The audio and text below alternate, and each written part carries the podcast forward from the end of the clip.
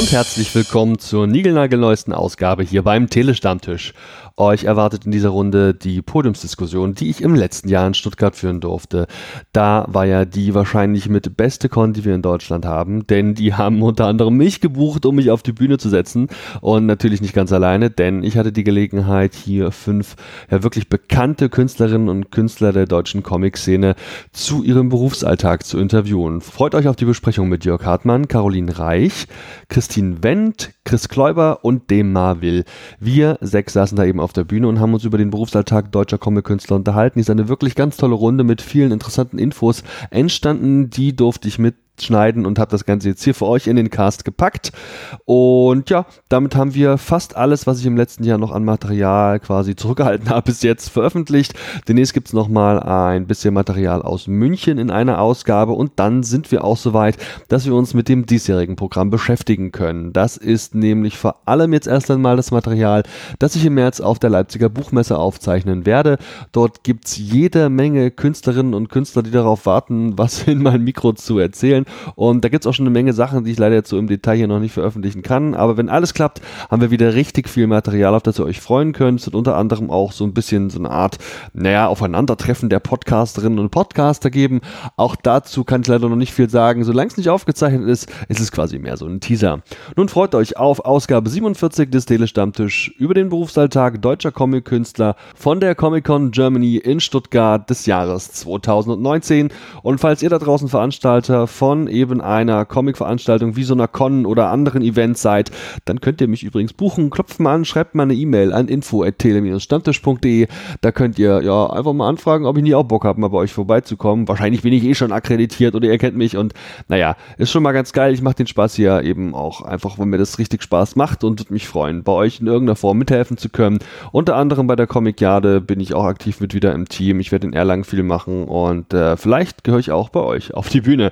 So, das das jetzt zur Eigenwerbung und ich freue mich drauf, von euch Feedback zu bekommen auf Facebook, Twitter, Instagram und beim YouTube-Upload könnt ihr dieses Feedback in den Kommentaren hinterlassen und uns mal schreiben, ob ihr hier Neues erfahren habt bei der Runde zum Berufsalltag deutscher Comic-Künstler. Ebenso würde ich mich freuen, von euch zu hören, wenn ihr uns zum Beispiel Wertung hinterlasst auf Apple Podcast, auf FIT, auf Facebook, auf podcast.de, auf Google kann man eben auch Podcasts bewerten und wenn ihr das für den Telestammtisch tätet, wäre das total prima, denn dann bekommen noch mehr Menschen mit, dass es den Telestammtisch gibt und damit unterstützt unterstützt ihr letztlich vor allem auch so ein bisschen die Comic-Szene, die ich hier regelmäßig vors Mikro hole.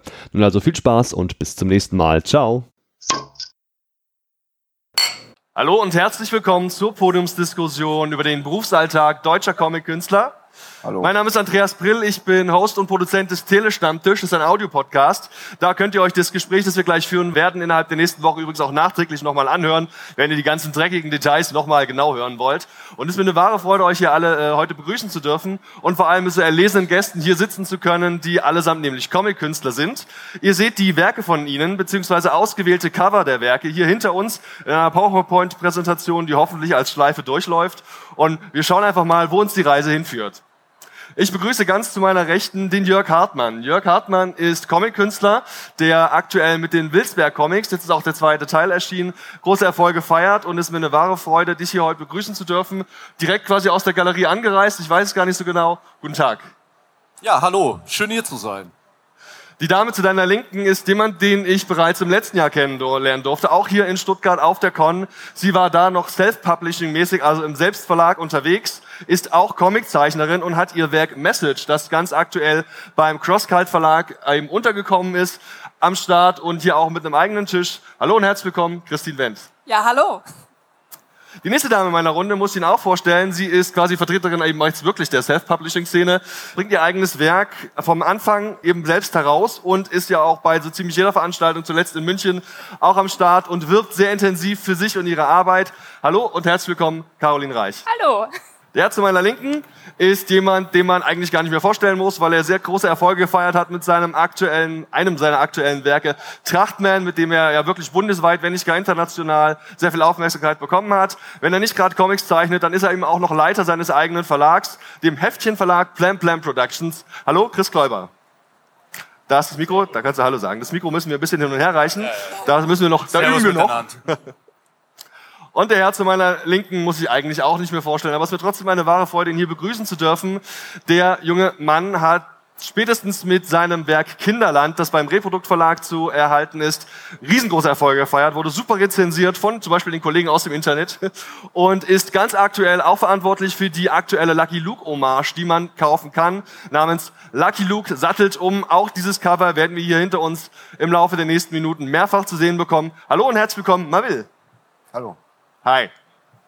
Wir sind hier auf der äh, Comic-Con Germany 2019 und das wäre mir total wichtig auch mal zu wissen, weil wir uns ja heute über den Berufsalltag deutscher Comic-Künstler unterhalten wollen, wie denn auch so Live-Veranstaltungen ablaufen, wie das morgens mit der Alltagsroutine aussieht. Wir werden uns über diverse Themen unterhalten und wir müssen mal gucken, wo uns die Stunde, die wir haben, hinführt. Vielleicht haben wir am Ende der Stunde auch noch die Gelegenheit, die ein oder andere Frage aus dem Publikum zu beantworten. Mal gucken. Jörg, Du hattest ja auch die Gelegenheit, hier Signiertermine wahrzunehmen. Bei der Sammlerecke bist du untergekommen. Wie ja. läuft's? Ähm, sehr gut, aber ich bin jetzt äh, auch schon fertig mit Signieren. Also ich komme jetzt gerade von meiner letzten Signierstunde und äh, war schön, hat Spaß gemacht. Ja. Wie alltäglich sind denn solche Signiertermine für dich inzwischen? War nicht besonders alltäglich. Also das ist, äh, bleibt schon auch was Besonderes für mich. Also werden alle hier so bestätigen können, dass man als Zeichner viel allein am Schreibtisch sitzt und ähm, da ist halt man sitzt hier natürlich auch und zeichnet, aber man quatscht halt auch viel dabei. Also findet natürlich im Atelier nicht statt. Also von daher ist das schon auch ein bisschen was anderes, ja. Du sprichst dein Atelier an und wir wollen ja eben auch diesen Alltag ein bisschen eben auch thematisieren. Findet man dich denn grundsätzlich in deinem Atelier, Atelier eher anwesend, wenn du nicht auf Veranstaltungen wie diesen bist? Ja, also ähm, ich habe das große Glück, dass ich ein Ladenlokal habe, in dem mein, sich mein Atelier befindet und ähm, da bin ich natürlich dann auch eher greifbar, als ich das vorher war, als ich noch ähm, im Homeoffice gearbeitet habe. Und ähm, das ist schon auch so, dass die Leute das wahrnehmen. Also da wird auch schon dann angeklopft und ich ähm, forciere das auch ganz bewusst. Also ich stelle schon auch Sachen im Schaufenster aus und äh, die dann dafür sorgen sollen, dass die Leute auch neugierig werden. Es darf auch dann gerne angeklopft werden, wenn, wenn ja, ich klar. dann da bin. Würdest du sagen, du bist hauptberuflicher Comic-Künstler oder bist du eher generell Künstler, Illustrator? Was würdest du sagen, bezeichnet dich am besten? Also ich habe mich eigentlich nie zu 100 Prozent als spezifisch als äh, Comiczeichner gesehen, sondern ich würde es eigentlich eher weiterfassen wollen, nämlich mich allgemein so als Zeichner bezeichnen, weil ähm, die Comiczeichnerei macht schon auch einen sehr großen Teil meiner Arbeit aus, aber ich interessiere mich auch für ganz viele ganz andere Sachen. Also ich habe zum Beispiel auch über 50, mittlerweile über 50 Kinderbücher illustriert und äh, für Computerspiele gearbeitet und sowas. Also wirklich alles. Ich bin ja, neugierig und ja, muss das alles viel. ausprobieren. Das klingt, als würdest du das hauptberuflich tun. Ja, genau, das mache ich hauptberuflich. Genau. Also die Zeichnerei ähm, deckt so meinen Lebensunterhalt. Ich mache sonst nichts anderes, ja. Hauptberuflichkeit ist was, was sicherlich der ein oder andere Künstler auf jeden Fall anstrebt, der in der Comicbranche unterwegs ist. Aber es gibt natürlich auch eine Handvoll Kollegen, wenn nicht sogar die meisten, wenn man sich hier mal umschaut und an den Ständen schaut, die das quasi nebenbei machen, die das also zum Beispiel auf Hobbybasis tun, die das nur in einem Kleingewerbe ausüben. Und Christine, bei dir konnte man wenn man dich mal ein bisschen googelt, eine ganze Menge tolle Interviews finden. Unter anderem Interviews, wo man dich bei deinem Hauptjob auch sieht. Du bist keine hauptberuflich selbstständige Illustratorin, oder? Nein, also ich bin hauptberuflich Schreinerin. Ähm, das heißt, ähm, ich arbeite wirklich an meinem Comic oder an meinem Projekt äh, nur in den Pausen oder wenn ich zu Hause bin, wenn ich Lust habe in dem Fall. Ähm, aber sonst, ja, wie gesagt, ich bin einfach nur äh, an den Maschinen und ja. Wie viele Stunden gehen denn da so in der Woche drauf für das Zeichnen? wenn es doch so nebenbei ist? Äh, ich glaube, ich habe das sogar mal ausgerechnet. Ich glaube, pro Woche habe ich acht Stunden. Pro Woche acht Stunden? Ja, aber jetzt habe ich äh, meine Stunden, äh, also meine Arbeitsstunden im Betrieb äh, reduziert. Das heißt, ich habe jetzt den Freitag noch zusätzlich ähm, also ich sage mal, effektive Stunden hatte ich damals acht Stunden, jetzt sind es weitaus mehr, aber es ist meistens so, sobald ich irgendwie zu Hause bin, habe ich einfach keinen Bock zu zeichnen. Ja, und man sieht so schöne Fotos und Bilder, wo du in so einer großen Maschine bist und arbeitest. Ist das ja. dein Standardarbeitsplatz? Ja, also na, wir müssen, man muss leider sagen, ähm, wir durften halt meinen richtigen Arbeitsplatz nicht zeigen, weil das Problem ist, wenn es die Berufsgenossenschaft gesehen hätte, äh, hätte es mir den Gar ausgemacht praktisch. Ähm, nee, aber das ist tatsächlich so. Ähm, ich, wir haben eine relativ große Maschine. Ähm, Plattform und äh, die ist halt klingt gleich ein bisschen bekloppt, aber das ist halt äh, ziemlich äh, bequem da drin und ähm, ich bin halt etwas abgeschöpft von meinen ganzen Kollegen und ich kann da wirklich da drin sitzen und dann mich für mich zeichnen sozusagen. Okay, cool. Es geht ja immer um diesen Alltag. Das heißt also, weil wir gleich auf jeden Fall auch darauf zu sprechen kommen müssen, wie der ein oder andere Alltag aussehen kann. Beginnt dein Alltag auch, dass du morgens aufwachst, den Kaffee gibst und erstmal die erste, Pan erste Panels zeichnest? Äh, das habe ich damals gemacht mit Band 1. Ähm, da bin ich wirklich um 3 Uhr morgens aufgestanden, habe dann äh, mir einen Kaffee gegönnt, habe dann angefangen zu zeichnen, ungefähr eine Stunde, habe mich dann fertig gemacht, bin dann äh, auch zur Arbeit, habe natürlich da noch, bevor die Arbeit angefangen hat, auch gezeichnet ähm, und dann halt in, den Pausen ähm, aber jetzt ist es so, weil dadurch, dass ich jetzt ein bisschen strukturierter arbeite als davor, ähm, habe ich mir jetzt gedacht, ich gönne mir den Schlaf äh, und mache das jetzt eigentlich nur noch in den Pausen und wenn ich halt mal Lust habe zu Hause. Cool. Caro, bei dir weiß ich aufgrund eines Podcasts, den ich hier auch gerne empfehlen möchte, die Kollegen von Indie Comics haben ein ganz tolles Interview mit der Caro geführt, wo du auch schon den einen oder anderen Hinweis gegeben hast, wie so dein Berufsalltag aussieht und dann ja eben auch deinen Berufsalltag als Illustratorin den du ja auch 24-7 ausübst, ne? Das machst du ja, ja hauptberuflich 24 auch. 24-7, ja. Also hauptberuflich Illustration für äh, Werbung, aber zurzeit auch für ein anderes Comic-Projekt. Und ähm, dann abends in meiner Freizeit, dann Freizeit, zeichne ich dann noch meine eigenen Comics. Vielleicht kannst du uns mal so ein bisschen erzählen, wie du das einteilst. Also gerade wenn du sagst, ja. dass du quasi Hauptprojekte hast, Nebenprojekte und dann verschiedene auch zeitliche Vorstellungen davon, wie das aussehen kann. Hier liegen übrigens auch die Comics aus vom ja, Anfang. Ich habe sie einfach mal mitgebracht. Ist ja auch am Stand, kann man sich auch mal anschauen. Du bist ja hier auch noch vor Ort ein paar Stunden. Ja, vielleicht genau. erzählst du mal, wie sich das ein bisschen einteilt. Wie teilt sich das ein? Also theoretisch, wenn ich gut bin und mein Plan war mal so, dass ich so um sechs früh aufstehe, das mache ich auch immer noch, dann trinke ich meinen ersten Kaffee, setze mich dann nochmal ins Bett, lese ein bisschen Nachrichten, gucke mir die E-Mails an, die ich gekriegt habe, eidel so ein bisschen rum und dann acht, neun gehe ich rüber in mein Büro. Ich hab, arbeite von zu Hause aus und ähm, schreibe dann nochmal E-Mails und dann fange ich an zu arbeiten an Client-Jobs oder an meinem Comic, je nachdem, wie ich Zeit habe. Und dann mache ich so bis fünf, sechs und dann sage ich, jetzt ist der Tag auch okay und ich gehe einkaufen und koche mir was und höre dann auf damit. Und dann habe ich Feierabend. So die Theorie. In der, in der Praxis ist es gerade so, ich mache alles das, was ich gerade beschrieben habe, gehe auch noch einkaufen und dann komme ich wieder und setze mich wieder an meinen Schreibtisch und äh, zeichne Comics, bis ich dann irgendwann ins Bett gehe und denke, ja, der Tag ist wieder rum und morgen mache ich dasselbe nochmal. Ziemlich schnell rum. Ja, ja, ist mega schnell. Und ich habe halt das Problem gerade, und es soll nicht, also ich kann das nicht empfehlen, was ich gerade mache, aber mich hält gerade niemand auf, weil ich nur am Wochenende mit jemandem zusammenwohne. Und also ich habe die soziale Hemmschwelle nicht mehr, mich hält niemand auf. Dann mache ich einfach weiter. Nur am Wochenende sagst du, hast du Leute da? Sitzt ja. du viel so alleine für dich in deinem dunklen Gewölbe und musst da ja, zwischen ja. den Spinnen und sonst was Nein, zwischen zwei Katzen, die oh, reden manchmal okay. mit mir. So.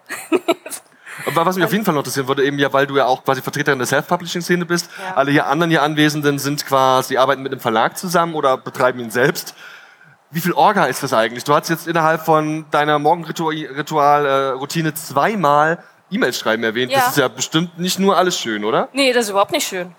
Das ist mega lustig, weil äh, du guckst halt jeden Tag da rein, musst ähm, ich muss halt mit Clients natürlich sprechen, die irgendwie auf den Auftrag von mir noch warten, muss aber auch, weil ich ja meine Sachen selber rausgebe, mit Kunden da sprechen, wo ist eine Bestellung. Jetzt gerade habe ich den Fall, dass was in der Post verloren gegangen ist. Also muss ich dann, habe ich gestern Abend noch schnell so einen Nachsendungsvertrag abends im, in der Unterkunft halt angestellt. Okay. Wo ist das Ding, damit der arme Kerl das auch mal kriegt.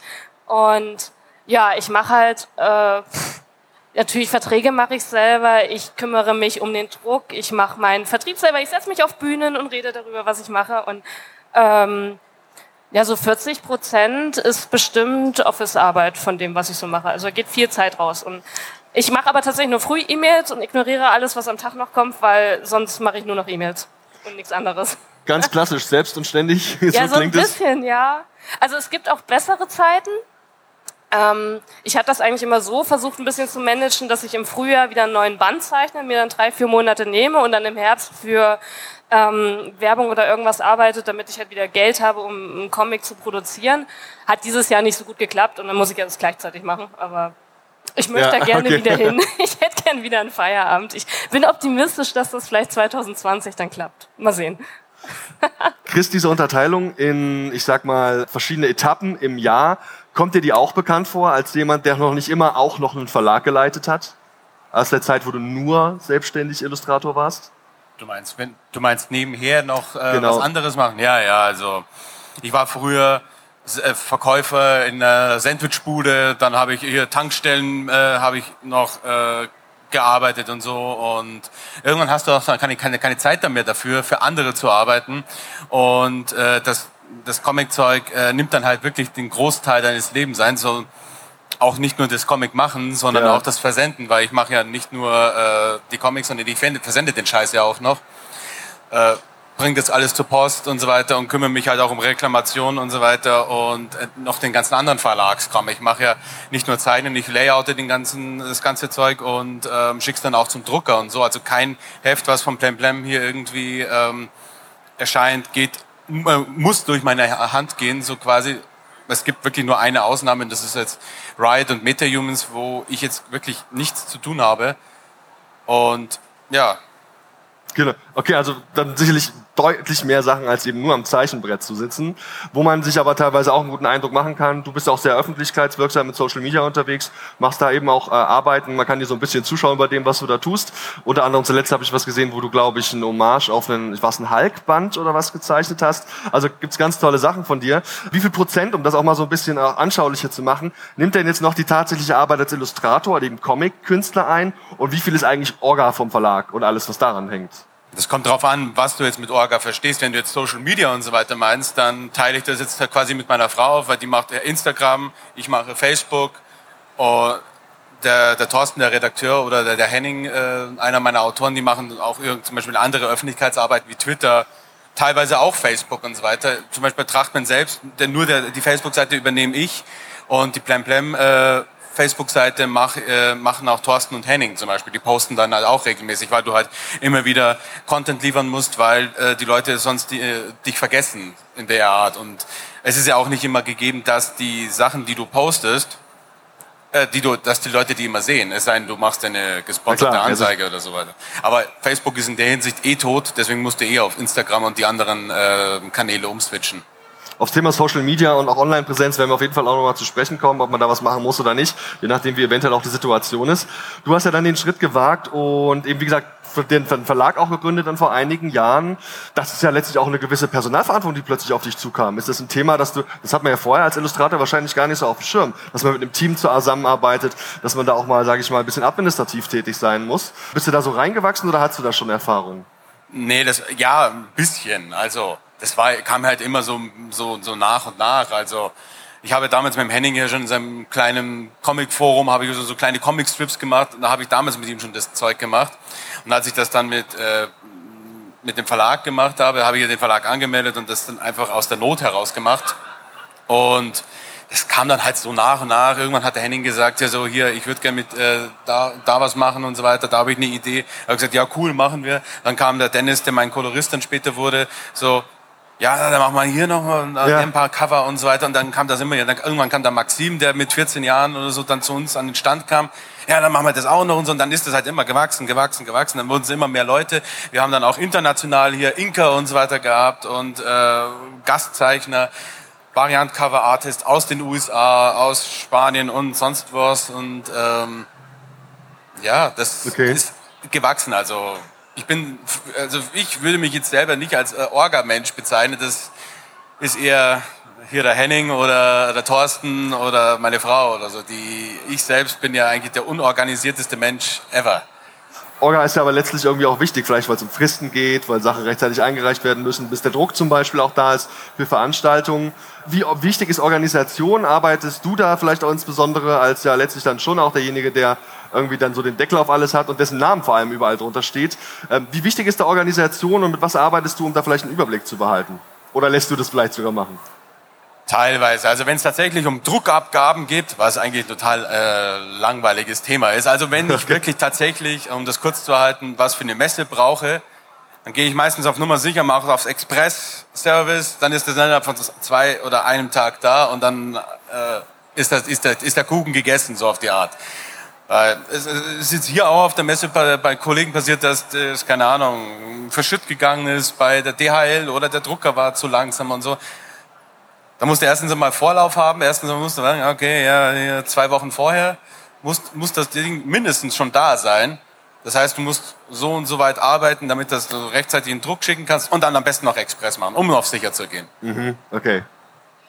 Marvil, wenn wir uns über den Berufsalltag unterhalten wollen, wie das so aussieht, ganz im Alltag, dann wird mich schon mal interessieren, wie dein Alltag jetzt aussieht. Soweit ich mitbekommen habe, ist ja gerade auch viel PR und Action natürlich auch mit Lucky Luke in Zusammenhang gewesen. Letztes Wochenende oder letzten, ja, letzte Woche war das Comic Festival in München. Da gab es viel für dich zu tun. Ist das alltäglich für dich inzwischen, so sehr viel unterwegs zu sein und solche Veranstaltungen zu besuchen?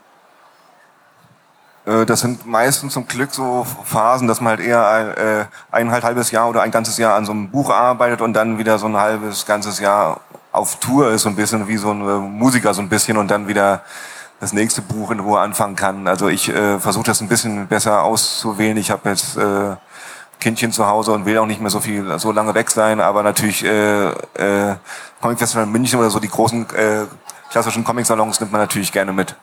Und ich meine, natürlich macht es auch mehr Spaß, äh, am Signiertisch zu sitzen und ein bisschen zu quatschen mit den Leuten und ein bisschen Feedback zu kriegen, als jetzt zu Hause alleine rumzusitzen an seinem Photoshop. Äh, aber ähm, andererseits, wenn es halt nicht wieder dich rechtzeitig ransetzt, dann entstehen halt wieder so lange Pausen zwischen den Büchern. Du musst dann dann, äh, also ein äh, ordentliches Comic-Album braucht auch einfach mal eine lange Zeit.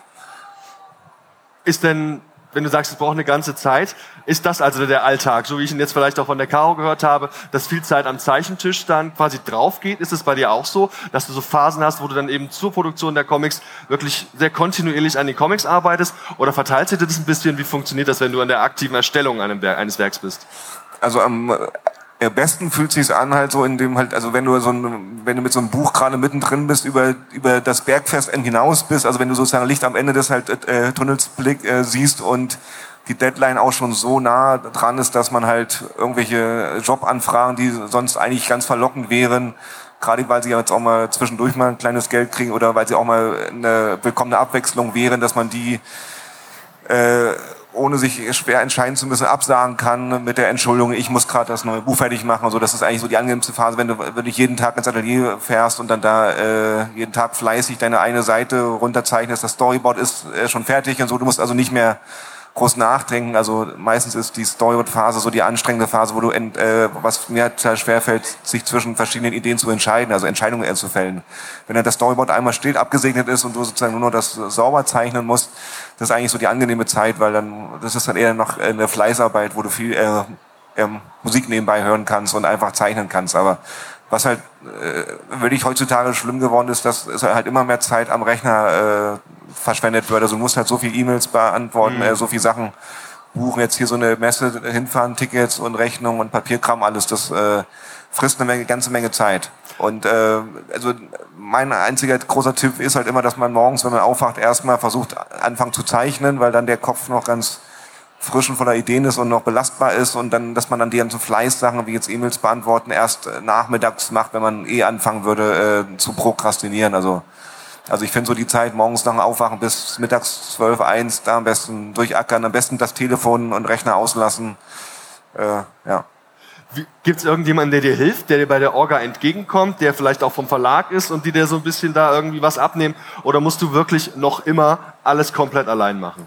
Also es gibt vom Verlag, also sowohl von halt Reprodukt, aber auch von halt äh, Egmont halt äh, Menschen, die mir halt zuarbeiten, also ein, im, im, äh, sozusagen Menschen, die, die ganze Presse im Arbeit machen, die, die sozusagen Sachen vorauswählen und nicht nur Sachen fragen, wollen wir es so oder so machen. Aber ich bin's halt, weil ich halt früher auch immer selbst die Hefte schwarz-weiß kopiert habe und zu den Festivals gefahren bin, ich bin's halt gewöhnt, die Hefte selber von vorne bis hinten alles bis zum Impressum selbst zu gestalten und ich kann sozusagen schwer äh, Sachen äh, abgeben. Es ist halt ganz oft so, dass der Verlag mir irgendeinen Entwurf schickt für ein Plakat und ich, und ich dann sage, nee, wartet mal, ich mach's nochmal selber und dann mich so. aber selber nochmal ran, ransetze, obwohl ich gerade tausend andere Sachen zu machen habe. Weil du natürlich eben auch deinen Namen drunter siehst und da vielleicht dann auch entsprechende Ansprüche auch an das Ganze stellst. Ne? Genau. Genau. Wie sieht das aus, Jörg, bei dir? Du arbeitest ja mit dem Carlsen Verlag zusammen. Helfen die dir ein bisschen bei der ganzen Orga, sodass du dich voll und ganz auf deine Kunst konzentrieren kannst? Oder musst du dich da auch mehr als genug mit beschäftigen? Äh, nee, ich stelle mir das auch sehr äh, schwer vor. Also ich organisiere mich eigentlich am liebsten selbst.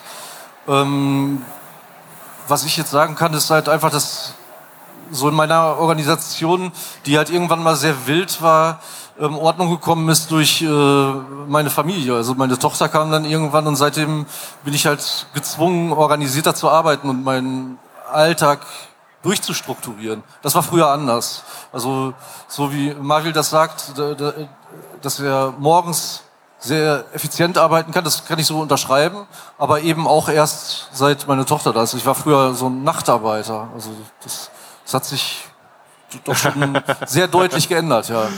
Klar, das Thema Struktur spielt dann offensichtlich immer mehr eine Rolle, sodass man halt eben vielleicht nicht bis um eins schlafen, dann noch mal was essen und dann irgendwann in die Nacht reinarbeiten.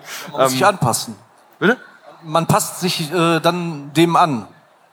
Aber ist vielleicht interessant, weil sicherlich die Vorstellung davon von Leuten, die nicht zeichnen und die nicht aktiv als Illustratoren tätig sind, die zum Beispiel auch keine Auftragsakquise machen müssen und so weiter. Die Vorstellung, das klingt, das ist ja alles total entspannt mit dem Zeichnen, Caro, oder? Einfach mal so durchatmen, ein bisschen ein Bild malen nebenbei und irgendwann kommt ein Comic raus. Ja. Und wie viel Struktur ist es dann wirklich, wie viel auch negativer Stress ist es denn letztlich auch? Also ohne Struktur geht gar nichts. So, ich, ich setze mir auch selber immer Deadlines, die ich mir natürlich nur mache, aber weil ohne kriege ich nichts gebacken. Ähm, und negativer Stress, ja, sobald ich meine Struktur verliere und dann noch hinterher, dann, dann kriege ich Stress, weil dann ähm, stapeln sich Sachen, egal ob es jetzt der Comic ist oder ob es E-Mails sind oder irgendwie, oder Social Media, irgendwas. Und ähm, dann häuft sich das ganz schnell an und dann kippt das und es ist extrem gefährdet, dann den Stress auszuarten. Ähm, jeder, der hier anfangen würde, selbst mal Comics zu zeichnen, Werke zu produzieren, der wäre ja am ehesten noch in einer Position, wie du aktuell bist, also ohne Verlag, sondern selbstständig Self-Publishing-Markt unterwegs zu sein. Hast du vielleicht Tipps, wie man da so ein bisschen sich selbst so eine Struktur schaffen kann, was sinnvoll ist, reinzukommen quasi in so eine Organisation, die es einem ermöglicht, regelmäßig auch was rauszuhauen? Denn Regelmäßigkeit ist ja für dich als jemand, der auch im Web produziert, ja. auch ein Thema. Total. Also Regelmäßigkeit, ich habe zum Beispiel bei mir gesagt, ich mache einen Band im Jahr und äh, hat bis jetzt auch geklappt. Der vierte kommt dieses Jahr auch noch im Oktober. Und dann gucke ich halt, das geht dann mit der Erfahrung natürlich, gucke ich halt wirklich, okay, wenn ich das im Sommer rausbringen will, weil da ist Comic-Con oder irgendwas, so, so viel Zeit habe ich, wie viel muss ich am Tag machen, um, um das zu halten? Sagen wir eine Seite oder was? Also ich mache das nicht wie Marvel, der eine Seite am Tag fertig macht. Ich sage einfach, ich mache jetzt nur Skizzen, ich mache nur Lineart, ich mache nur Koloration, weil ich finde das langweilig, wenn ich nur eine Seite. Ich kann das besser, wenn ich so einen Stapel einfach abarbeite. Und ja, und dann sage ich auch ganz krass so zu mir, boah, ja, Caro, du machst heute die sechs Seiten und du bleibst hier so lange sitzen, bis du die erledigt hast. Und wenn ich Glück habe, bin ich schneller und dann kann ich Eis essen gehen oder mich mit Freunden treffen. Und wenn nicht, dann sitze ich halt noch ein bisschen. Ich glaube, das ist halt Selbstdisziplin, die man haben muss. Und anders geht's meiner Ansicht nach nicht. Also dieses, oh ja, kann ich ja nächste Woche noch fertig machen oder so. Und klar, kannst du, aber dann wird halt ein Comic nicht fertig. Also meine werden dann nicht fertig. Das gibt sicherlich, die das können. Ich nicht. Auf jeden Fall auch ein professioneller Selbstanspruch, der da letztlich auch ja, ausklingt. Total. Aber ich glaube, das ist auch, ich meine, ich bin ja auch Profi. Also ich meine, ich bin Self-Publisher, aber äh, ich verdiene mein Geld mit Zeichnen und das geht halt nur über, wenn ich einen Kunden habe, dann sagt er ja auch, wir brauchen das bis da und dahin. Dann sage ich, ja klar, machen wir. Oder eben, nee, wird nicht, muss man nächste Woche machen. Aber so diese selbstgesetzten Deadlines. Ich bin dann in dem Moment mein Kunde und ich gebe mir das Versprechen, dass ich das auch halte und dann erstelle ich darauf halt einen Arbeitssheet. Und mhm. an das halte ich mich. Einfach knallhart. Äh, Christine, wie sieht es bei dir aus, da du ja quasi jetzt nicht so hundertprozentig abhängig von den Ergebnissen bist? Und ist das bei dir ein bisschen entspannter als ein bisschen gechillter? Ähm, nein, nicht wirklich, weil das Problem ist, ähm, ich muss natürlich irgendwie die Zeit wirklich einteilen, weil, äh, ähm, äh, weil wir auch nebenbei noch ein anderes Projekt haben, also ein privates Projekt. Und ähm, es ist wirklich so, ich muss schauen, wie, äh, wo ich jetzt äh, mir die Zeit nehmen kann und wo nicht auch wenn äh, nebenbei auch so Conventions sind, äh, wenn ich auch Signierstunden habe. Äh, ich kann nicht einfach sagen, ja, hey, ich fahre jetzt mal hin. Nee, ich muss wirklich auch schauen wegen Urlaub und allem drum und dran. Ähm, ich kann auch sagen, mit Band 1, da habe ich ja damals ja wirklich im Chaos-Prinzip gearbeitet. Da habe ich wirklich mal hier, mal da was gemacht. Ähm, jetzt zum Beispiel mit Band 2 ist es so, ähm, ich habe mir eine wirkliche eine Struktur geschaffen. Ähm, also wirklich, dass ich erst mit Storyboard ähm, anfange, mit allem drum und dran. Ich merke, dass ich da weitaus schneller bin ähm, und auch ordentlicher arbeite als davor. Aber es, es ist wirklich immer zum, zum Schauen, äh, kann ich das jetzt gerade machen? Habe ich jetzt die Zeit dazu? Also es funktioniert meistens eher bei mir in den Pausen. Also wenn ich Pause habe, da weiß ich, ich habe jetzt die Zeit und in der Zeit kann ich wirklich am besten arbeiten. Sobald ich zu Hause bin und mich auf den Sofa gesetzt, äh, gesetzt habe, dann will ich auch gar nicht mehr aufstehen. Dann will ich am mhm. liebsten da drin liegen bleiben und gar nichts mehr tun. Ähm, das ist dann ich muss dann halt, also ich weiß ja selber, dass ich meistens, wenn ich zu Hause bin, äh, einfach keinen Bock habe zu zeichnen, weil ich einfach auch kaputt bin von der Arbeit. Ähm, dann muss ich halt eben sehen, dass ich das wirklich die Zeit dann in den Pausen ähm, oder eben halt, wenn ich doch mal dazu komme, morgens äh, eben halt aufhole. Deine Serie Message, die du hier auch dabei hast, wo ja auch die Cover der ersten beiden Bände, der zweite erscheint noch, ist gerade in Produktion, ist ja auf mehrere Bände angelegt, soweit ich weiß. Ich weiß gar nicht die genaue Zahl. Wiefern bist du denn von, von Deadlines letztlich auch abhängig? Ähm, ja, gut, ich habe jetzt eine Deadline von einem Jahr. Ähm, wobei, ähm, ja, ich muss jetzt wirklich mal schauen, ob ich das wirklich, also ich kann es durchziehen. Also ich bin auch relativ jetzt weit. Ähm, also es war wirklich eine Herausforderung, aber es ist eben halt auch was anderes, wenn man ähm, vom Self-Publish zum äh, Verlag wechselt, weil äh, es ist wie mit so einem Job, äh, man hat einfach dafür unterschrieben, man muss einfach bis dahin äh, wirklich sein Projekt fertig haben und das ist ein ganz anderer Antrieb, als wenn man das selber macht, weil wenn man das selber macht, also zumindest ich bin so wirklich eine faule Socke in der Hinsicht, ähm, dann denke ich mir so, ach ja, ich habe vielleicht noch ein bisschen mehr Zeit, aber jetzt diesmal ist es halt so, da steht halt der Verlag hinter mir und äh, klopft mir halt auf den Rücken, äh, ja hier, wir brauchen halt mal ein bisschen mehr äh, Zeug, wie weit bist du und so weiter. Äh, es ist jetzt kein Stress, aber es ist, ich sag mal, es ist positiver Stress in dem Moment und es treibt halt auch einen wirklich an. Und mit der Motivation, jetzt mal Hand auf Herz, hört ja keiner zu, dadurch, dass das ja für dich quasi jetzt keine hauptberufliche Selbstständigkeit ist und wenn alle Stricke reißen, reißen alle Stricke. Also kannst du auch da quasi einfach auch mal notfalls scheiß drauf durchatmen. Ähm, es ist tatsächlich so, dadurch, dass ich mich nicht davon abhängig gemacht habe ähm, oder auch generell mich nicht davon abhängig machen wollte, äh, habe ich natürlich so äh, mehr Motivation dafür. Also ähm, ich habe immer, wenn ich so Projekte bekomme, also wenn mich mal jemand anfragt, ob ich was für ihn zeichnen möchte oder wirklich etwas größere Sachen, für mich ist dann, da kriege ich sofort eine Blockade. Ähm, ich weiß nicht, was daran anders ist, aber jetzt ist das so, ähm, ich weiß, ich möchte ja auch gerne wirklich die Story erzählen, ich möchte auch gerne weitermachen und ähm, ich habe einfach wirklich viel mehr Spaß daran. Ich, es ist jetzt nicht so, äh, ja klar, ich muss es fertig kriegen. Also äh, ich möchte es ja auch selber fertig bekommen. Ich möchte es natürlich besser machen als äh, in den letzten Jahren mit Band 1. Aber es ist eben halt, ja, wie soll man sagen, ich habe einfach, ja, wie schon gesagt, ich habe einfach mehr Spaß ja. daran. Dirk, vielleicht kannst du mal von den Wilsberg-Comics erzählen, wie das, ja, mit zwei Mikros praktisch. Wie das da aussieht, ist das als äh, quasi als ongoing mit mehreren Teilen geplant oder sind das abgeschlossene Handlungen, wo du selbst von dir aus intrinsisch motiviert äh, zu einem neuen Werk auf den Verlag zugehst? Wie sieht es aus? Wie sehr hast du da gewisse Grenzen und Deadlines, die du einhalten musst? Also Wilsberg ist ja so entstanden, ähm, dass ich da so reingewachsen bin. Das kam ja jetzt nicht vom Verlag, sondern ich bin ja aus äh, so einer Initiative meines Professors innerhalb meines Studiums noch ähm, angefangen, diese Comics zu zeichnen. Und da ist dann erst sehr spät äh, ein Verlag auf den Plan getreten. Das heißt, der erste Band, ähm, der war im Prinzip fertig, als ähm, der Verlag auf den Plan getreten ist. Beim zweiten Band war es dann so, ähm, äh, dass der Programmleiter vom Carlsen Verlag zu mir gekommen ist und mir so verschiedene Vorschläge gemacht hat, wie es äh, mit meiner Zeichnerei weitergehen kann. Und äh, da war unter anderem dann auch die Idee dabei, einen zweiten Wilsberg-Band zu machen. Und ich fand das irgendwie eine schöne Idee, noch ein zweites Teil zu machen, weil das sich so rund angefühlt hat. Jetzt ist es so gewesen, dass beim zweiten, bei der Arbeit am zweiten Band dann aber auch schon so Angebote kamen, ähm, so auf internationaler Ebene und ich dann auch schon so gedacht habe, so, ah Mist, vielleicht war das jetzt irgendwie, ist das irgendwie was, was ich liegen lasse, was wichtig für mich gewesen ja, ist. Klar. Also, gerade so das, was man liegen lässt, die Frage, wie sind die Einnahmen, welche Honorare kann ich schreiben, ist natürlich als Selbstständiger ein ganz großes Thema, weil man natürlich da einen Überblick haben muss und man zum Beispiel auch in Phasen organisiert ist übers Jahr hinweg. Was mich jetzt sehr interessieren würde, weil man das bei dir aktuell lesen kann, denn du hast nämlich Erfolg bei einem Stipendium, das du wohl bekommen hast.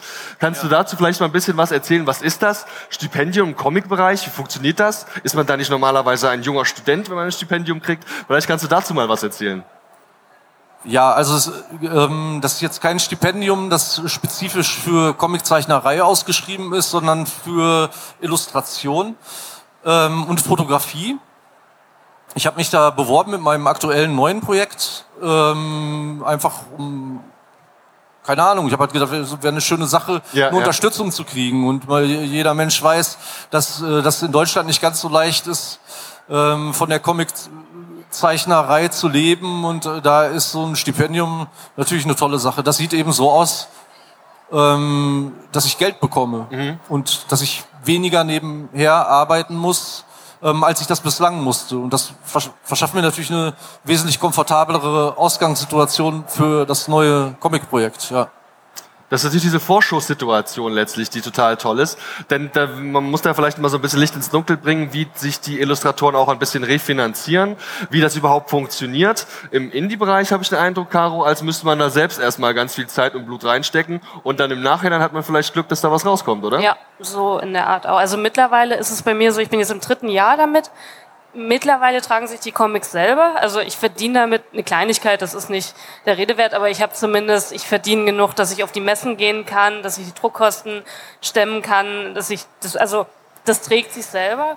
Aber wo der erste da war, das habe ich halt komplett selber vorfinanziert und auch die Messen dann erstmal aus eigener Tasche bezahlt, querfinanziert durch andere Sachen und ähm, ich habe damals versucht, ich löse das immer über Vorbestellungen. Also wenn ich jetzt einen neuen Band habe, dann hat er mittlerweile eine gewisse Leserschaft, da informiere ich die alle über einen E-Mail-Newsletter oder Instagram oder also diese ganzen Social-Media-Sachen, die ja. du da so hast.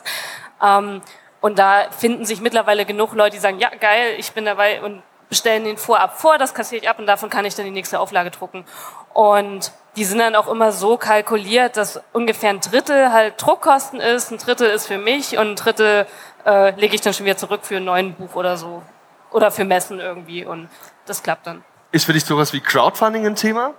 Ähm, ja, ja, bis jetzt noch nicht. Also ich will nächstes Jahr das mal probieren, habe ich aber noch nicht ausprobiert. Okay. So, ja, ist, ist ein Thema, aber ich habe es noch nicht gemacht. Äh, Christo, Refinanzierungsprojekt, äh, sag ich mal, Ideen, wie man halt eben das Geld reinkriegt, vielleicht vorab. Da gibt's ja diverse Modelle. Ich hatte jetzt das Crowdfunding kurz angesprochen. Habt ihr Crowdfunding auf dem Plan? Das ist was, was es bei euch und vielleicht auch bei deiner Arbeit insbesondere gibt? Ist das für euch irgendwie relevant? Gerade aktuell nicht. Die Refinanzierungsplanung bei uns heißt Comics verkaufen. Also eventuell für die zweite Drachman Actionfigur wollten wir, wollten wir das vielleicht irgendwie irgendwann mal in auf, äh, in, in, haben wir es irgendwie in Aussicht, aber sonst Comics verkaufen ist die Refinanzierung der Arbeit. Weil ihr natürlich auch eine große Community habt, das könnte ja funktionieren. Und mit dem Ralf Singh zum Beispiel, zu dem ihr ja auch gute Kontakte pflegt, habt ihr auch ein erfolgreiches Beispiel für jemanden, der sehr erfolgreich Crowdfunding-Kampagnen durchgeführt hat. Habt ihr es einfach noch nicht auf dem Schirm oder ist es für euch einfach nicht relevant, weil es eben auch über den Verlagsvertrieb ganz gut läuft? Ja. Zweiteres. der vor sehr gut. Dann bist du ja auch jemand, der den internationalen Markt so ein bisschen auf dem Schirm hat. Und dann das ist ganz interessant, ich hatte jetzt zuletzt die Jungs von Gang Ho im Gespräch, die haben gezielt für den französischen Markt produziert. Und in Frankreich läuft es ja ein bisschen anders. Die kriegen für Arbeiten Vorschüsse häufig, gerade wenn die Auftragsarbeiten machen für oder quasi Ideen pitchen bei Verlagen. Könntest du dieses Vorschussmodell auch in Deutschland vorstellen oder ist das ja einfach ein ganz anderes Ding? Ich meine, könntest du, wenn ich jetzt auf dich zukomme, ich habe hier einen tollen, tollen Comic gezeichnet oder habe da so Ideen, könntest du mir entgegenkommen, sodass ich dir ein tolles Produkt mache? Nee.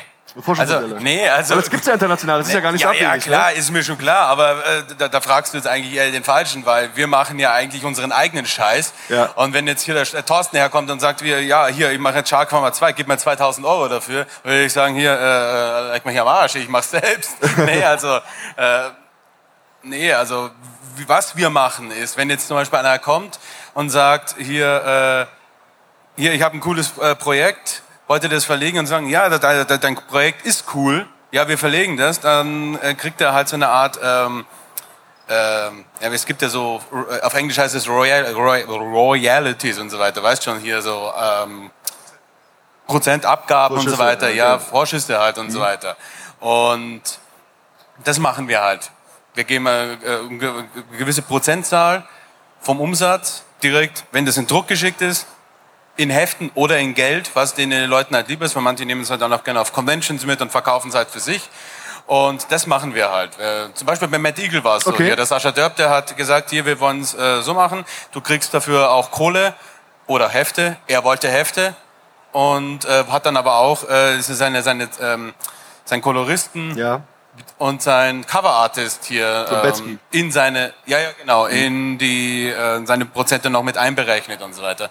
So läuft es halt bei uns ab. Aber im Grunde genommen, wir machen unseren eigenen Scheiß und äh, das refinanziert sich dann halt auch irgendwann. Das heißt, er hat einen, wollen keine Zahlen nennen, einen Betrag X gekriegt und der muss quasi erstmal durch Verkäufe wieder abgearbeitet werden und wenn mehr rauskommt, kriegt er noch Prozente. Wenn es nachgedruckt ist, dann wird der Deal wenn halt dann äh, erneuert quasi. Und wenn die Nummer zwei kommt, wenn die Nummer drei kommt und so weiter. Das wird dann halt immer wieder erneuert. Das machen wir bei den US-Sachen, die wir ja. importieren, weil wir haben ja auch noch Indie-Projekte, die wir aus den USA haben, so zum Beispiel Salvagers. Da ähm, kriegt der Bob Sally, der Creator, kriegt ja dann auch quasi seine, äh, seine gewisse Prozentzahl direkt bei Druck und halt auch seine Belegexemplare in die USA geschickt und die sind damit glücklich. Und das ist äh, bei uns, würde ich mal sagen, der fairste Deal, weil im Grunde genommen ist es ja, ist die Arbeit ja schon gemacht. Aber jetzt direkt ein Projekt, wenn er sagt hier, keine Ahnung, ich mache jetzt hier ein Cowboy-Comic äh, äh, und äh, wie schaut's aus? Wollt ihr das verlegen? Ja, äh, gib mir Geld, dann mache ich den. Ja, nee, ist nicht, machen wir nicht. Also ähm, erstens mal haben wir gar nicht die Kapazität ja. dafür und ähm, das passt eigentlich auch gar nicht bei uns ins Programm rein. Und nochmal auch direkt gefragt, wenn dieser Vorschuss, der dann da quasi geleistet ist, theoretisch, was ja absolut abwegig ist, aber es wäre gefloppt, die Serie wäre gefloppt, wer würde auf dem Vorschuss sitzen bleiben? Muss man sowas dann zurückzahlen? Ist das Verhandlungssache? Wie läuft das? Ja. Ganz ehrlich, keine Ahnung. Also ich denke mal, wenn irgendein Verlag äh, äh dem, dem, den Künstlern Vorschuss zahlt und äh, an dem ja, dann, dann bleibt ja der Verlag eher drauf sitzen, wenn das Projekt floppt. Aber wenn das Projekt floppt, dann liegt es ja meistens nicht am Künstler, sondern dann liegt es am Verlag gibt ja genug größere Verlage, die äh, zu doof sind, Werbung dafür zu machen. Und äh, wenn sie halt nicht äh, die Händler oder keine Ahnung, die Leute nicht dazu bewegen können, hier kauft den geilen Scheiß, ja dann gut, dann haben sie halt das Problem und äh, nicht der Künstler. Der Künstler ist, äh, hat seine Arbeit gemacht, der wurde bezahlt, da ist alles tutti completi mal will, vielleicht kannst du auch mal ein bisschen erzählen aus deinen Erfahrungen. Was nimmst du so mit, was du vielleicht auch aus Frankreich schon gehört hast oder deine Erfahrung da? Vielleicht kannst du so ein bisschen erzählen, was hast du da so mitbekommen und vielleicht auch, ohne Zahlen zu nennen, wie lief das bei dir? Also bei den Büchern bei Reprodukt wurde mir auch mein Vorschuss angeboten, den wollte ich aber nie haben, weil ich es komisch finde, Geld auszugeben für eine Sache, die ich noch nicht abgeliefert habe. Das fühlt sich irgendwie komisch an, da ist dieser Druck, dieses Buch, was noch nicht fertig äh, ist, fertig zu machen, noch viel, viel größer. Damit kann ich irgendwie nicht richtig leben. Bei dem Lucky Luke bei Egmont gab es natürlich auch einen Vorschuss. Äh, äh, und sozusagen, du kriegst dann halt einmal im Jahr vom Verlag so eine Abrechnung, wo dann halt drinsteht, wie viele Bücher jetzt in diesem Jahr verkauft worden sind. Und äh, wenn sozusagen das, äh, das Geld vom Vorschuss abbezahlt ist und sozusagen die Bücher noch weiter verkauft wurden, dann gibt's halt dann irgendwann auch Geldämter dafür von den Büchern. Ich habe jetzt glaube ich, sechs oder sieben draußen, von denen allein kann ich nicht leben. Also ich mache auch nebenbei noch die äh, Comics für Zeitungen, Zeitschriften und so Workshops, Lesungen und sowas.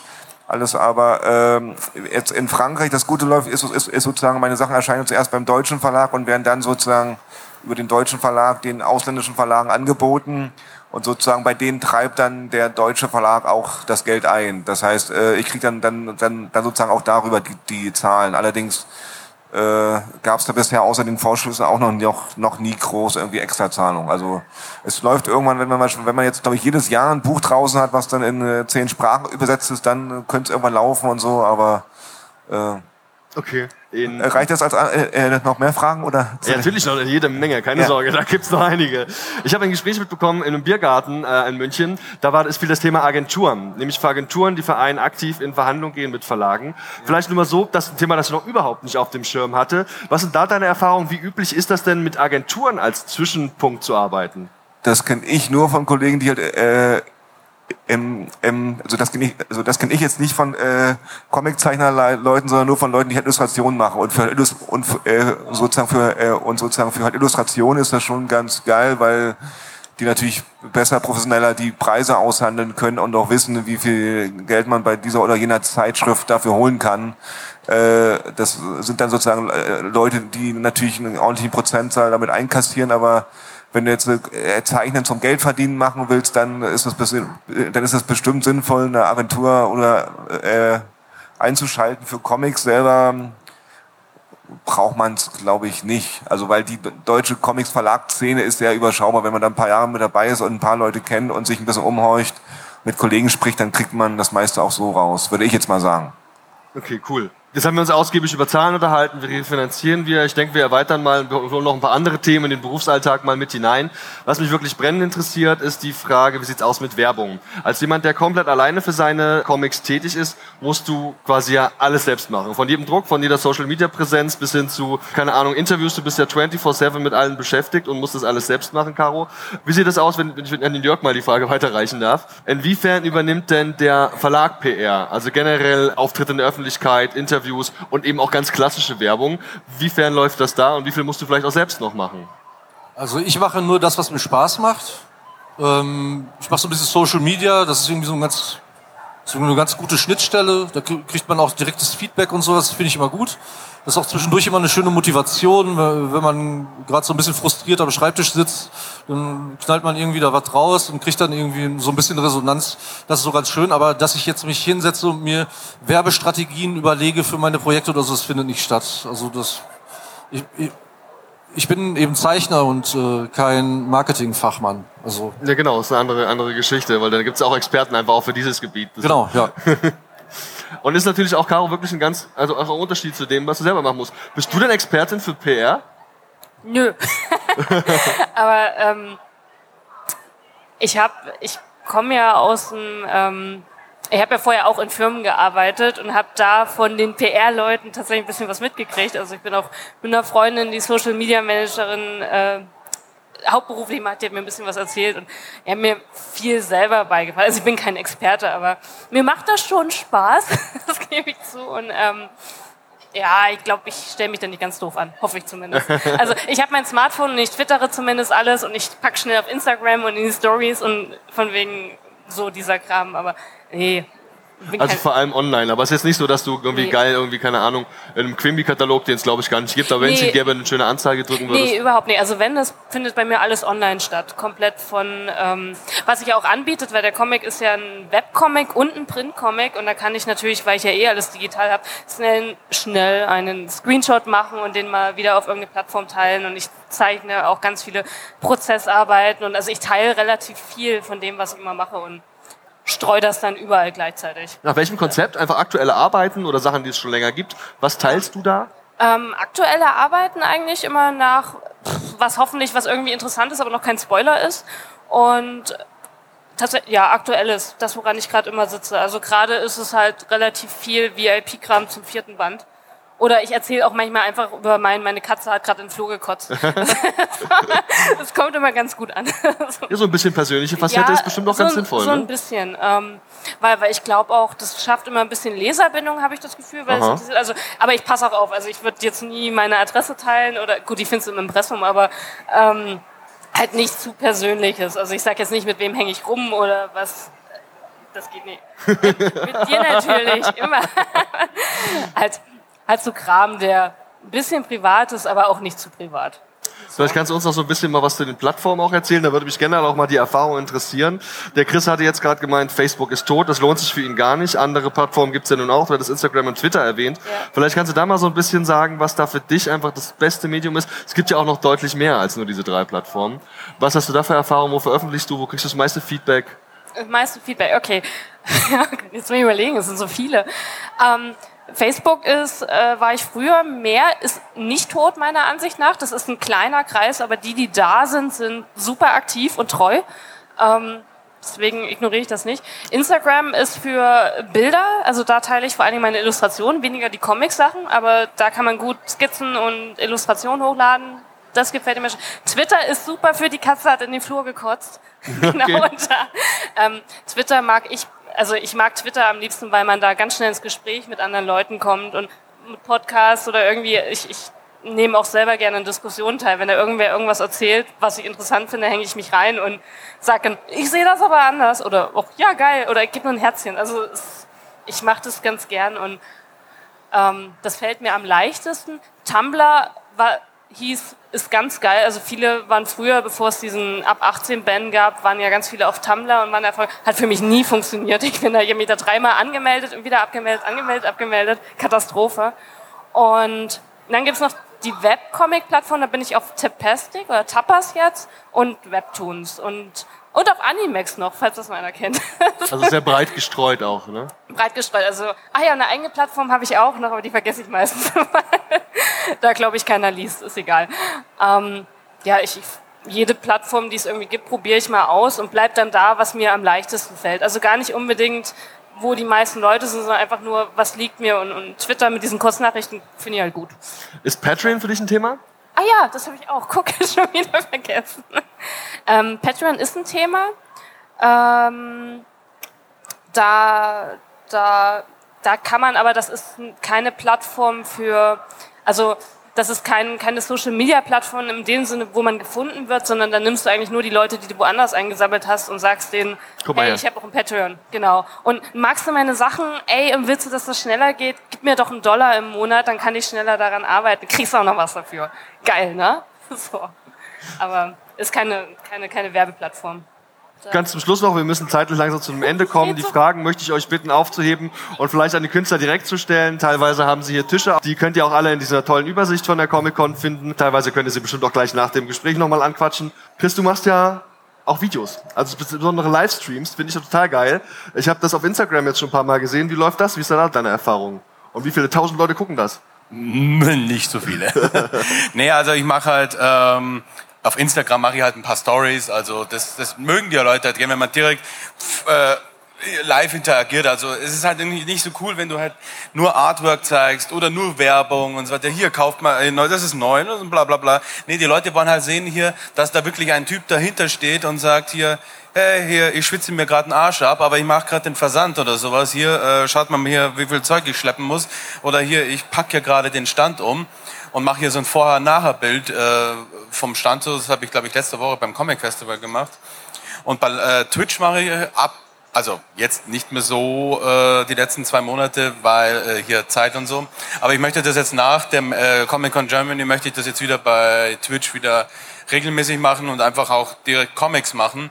Weil durch Trachten zum Beispiel ist es, dass ich zu meinen anderen Projekten gar nicht mehr komme, weil das halt sehr viel Zeit raubt und dann werde ich halt die drei Stunden, die ich da während dem Livestream hier äh, nutze, einfach für andere Projekte ja, nutzen und so weiter. Das, das ist so, so eine Win-Win-Situation, weil die Interaktion mit den Leuten ist eigentlich mehr wichtig als das, was du tatsächlich äh, am Bildschirm machst, weil die wollen einfach nur zugucken, was macht der da gerade und der liest dir den Chatverlauf und so weiter und die, die, die, Donations und so weiter, die liest du vor. Manchmal habe ich auch meine Frau neben mir sitzen, die mir die Fragen vorliest, weil ich bin dann meistens dann im Tunnel und sehe dann auch nichts, wenn ich gerade irgendwas mache.